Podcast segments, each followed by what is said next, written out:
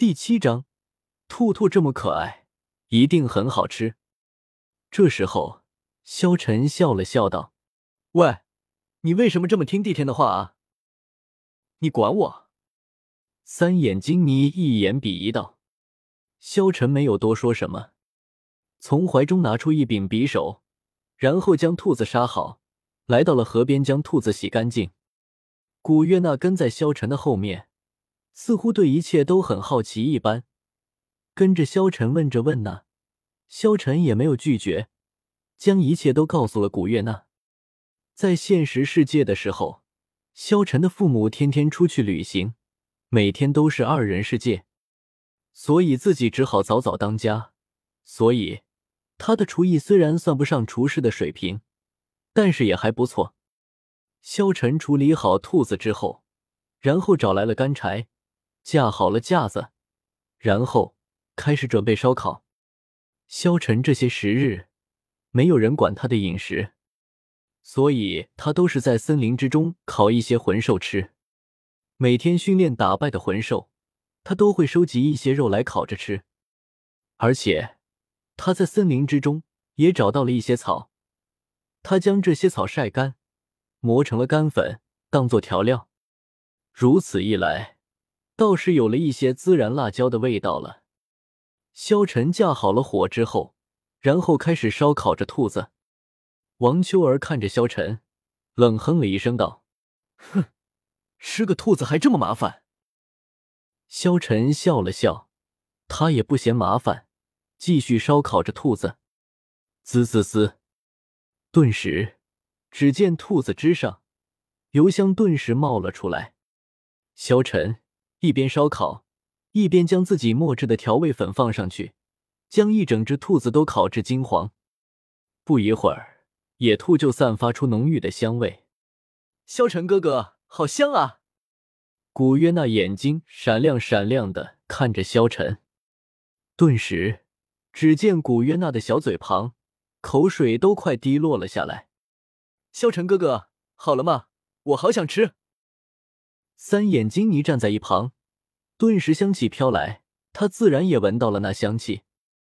他皱了皱眉，然后咽了咽口水。萧晨摸了摸古约娜的小脑袋，道：“这是烤兔，你也要吃吗？”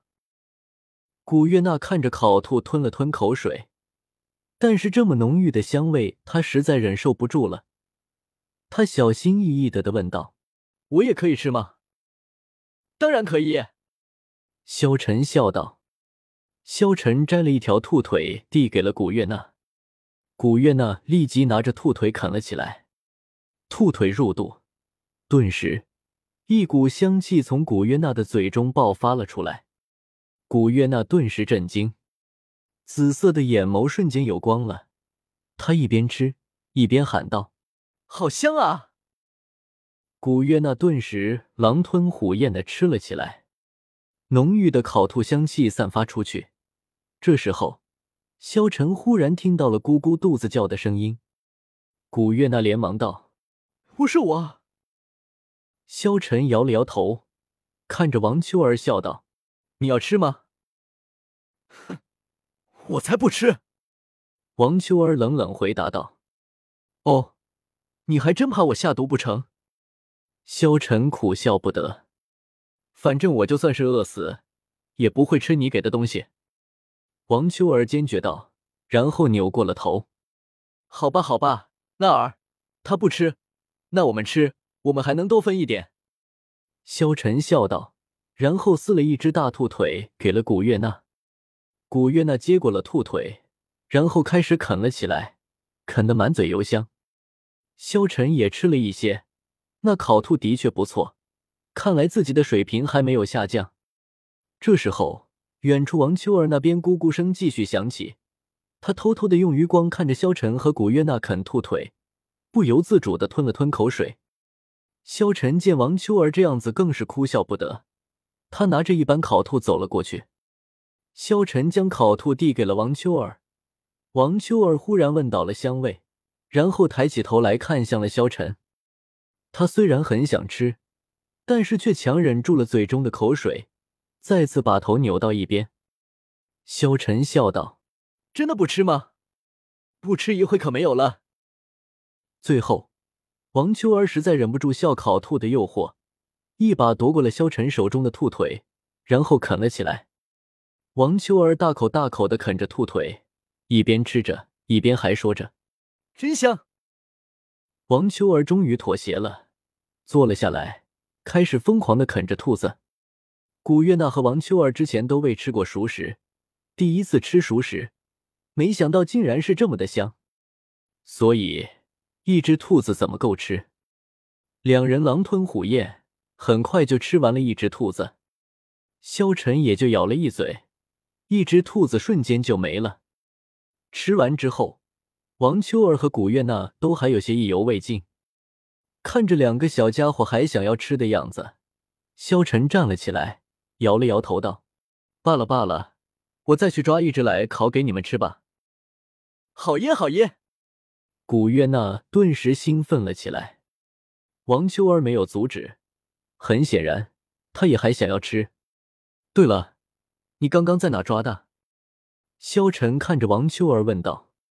那边，王秋儿指了一个方向。萧晨站起身来，朝着王秋儿所指的方向走去。森林之中，只见巨大的湖水之中露出了一个巨大的身躯，身躯非常的巨大，牛首蛇身，牛头直径至少也超过了四米。如同两盏灯笼般的大眼睛烁烁放光，连接着通体黑青色、比水缸还要粗上几倍的巨大蛇身。在它的对面，只见一只巨大的猩猩来到了湖边。猩猩非常巨大，全身通黑，一双像灯笼般大小的眼睛闪烁着黄金般的光泽。大明，在星斗大森林不好吗？你说小五姐为啥要化形啊？大猩猩不解的问道：“这是小五自己的选择，我们应该尊重他。对了，不是让你看着小五吗？你怎么过来了？”大明问道。